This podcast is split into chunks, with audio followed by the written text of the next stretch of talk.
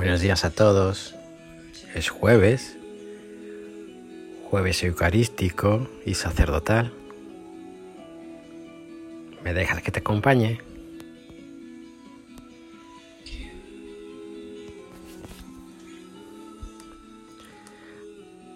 Hay corazón y corazones.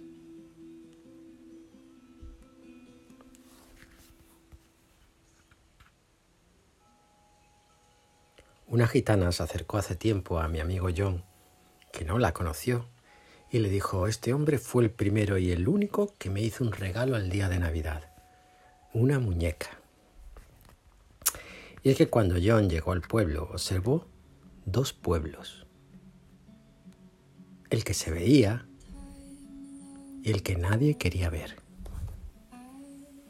De igual forma, me cuenta que cuando terminó de construir la iglesia parroquial, unos veían el templo y otros el templo de personas que se había empezado a construir como una hermosa madeja de lazos titubeantes al principio y fuertes a medida que pasaba el tiempo entre muchos de ellos.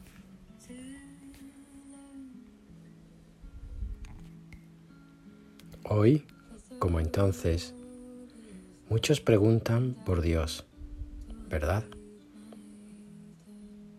Pero ¿qué intención tiene esa curiosidad? Decía mi amigo John que muchos se acercaron a él para tenerlo cerca y poder así vigilarlo.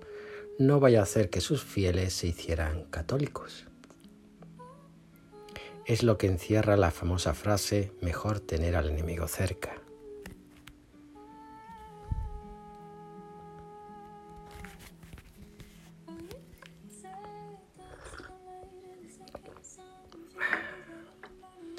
Herodes también preguntó por un profeta llamado Jesús, no porque creyese que fuese algo más que un profeta, sino porque quizás veía peligrar su nombre como en tiempos de Juan Bautista.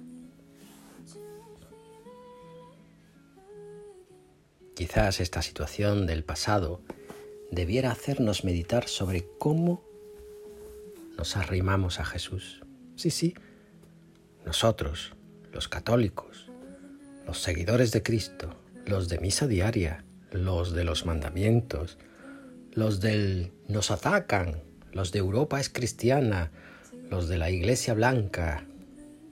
¿Sigo? Nadie duda de tu fe, quizás salvo tú mismo. Quizás por esto debiéramos pedirle a Dios sinceridad. Sinceridad para acercarnos a Él, acercarnos para construir con Él una hermosa amistad, un hermoso templo,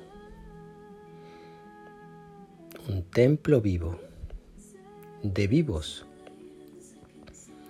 y no un templo muerto, de reyes muertos, ¿verdad?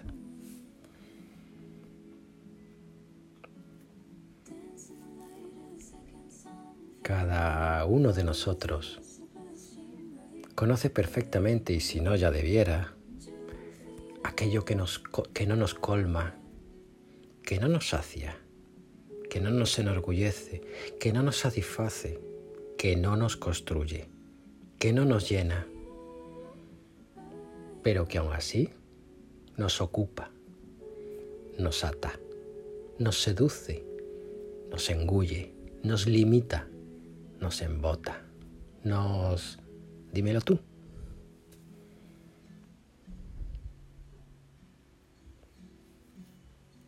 Hay tareas, hay proyectos, hay trabajos e ideas, sueños y anhelos que no es que sean malos, pueden, y de hecho hay muchos que así lo son, ser hasta beneficiosos para los que te rodean, pero que no vienen de Dios sino de tu ego, de nuestro ego.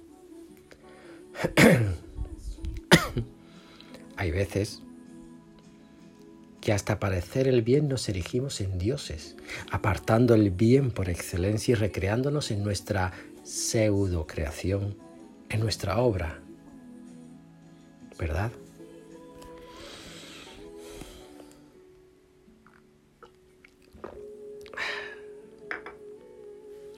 Hoy Dios te habla, nos habla a cada uno.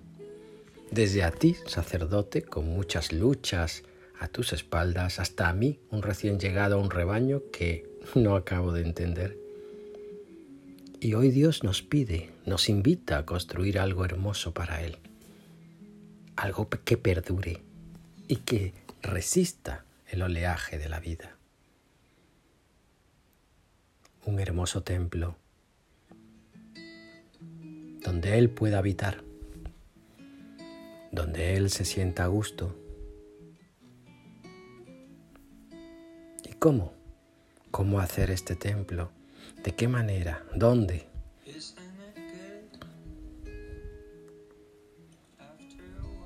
Jesús es la respuesta de Dios a estas preguntas. Preguntar por Él, como lo hizo Herodes, revestidos de una mundana sabiduría, de soberbia e interés, de intenciones mediocres, o arrimarnos a Jesús, como lo hicieron esos pobres Simón, Santiago, María Magdalena, Juan, que no entendían, no sabían, no comprendían.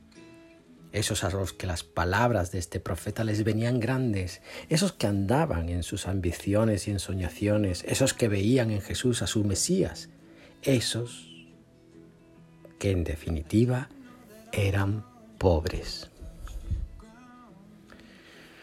Pues bien, queridos amigos, ¿qué tal si construimos un pobre templo y dejamos que en él habite el que todo lo puede? ¿Qué tal si dejamos que su sola presencia enriquezca aquello por lo que Dios se encarnó en hombre? Tu corazón. Ánimo, os quiero mucho.